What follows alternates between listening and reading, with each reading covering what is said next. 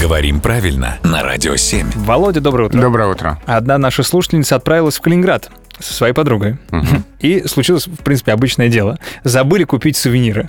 И подруга подсказывает, ну, ничего страшного, докупим в аэропорту. А наша слушательница ответила, как же так, в аэропорте. Тут завязался спор, а закончилось дело тем, что с- и сувениров, естественно, никто не получил. Главное, что на самолет не опоздали. Вроде как все в порядке. Так как правильно, в аэропорту или в аэропорте? В аэропорту.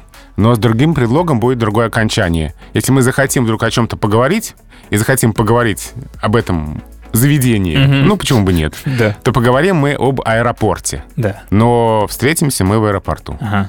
Главное, что понимаешь, что это одно и то же место. В общем-то, да. И один и тот же аэропорт, да. А ведь частенько случаются ситуации, когда люди направляются в Шереметьево, а улетают на самом деле из Домодедова. С тобой такое было? Нет, к счастью, нет. Я Вот со слышал, мной тоже. слышал эти истории, прям у меня э, кровью обливается сердце от таких историй. Ну хорошо, разобрались. Спасибо, Володя.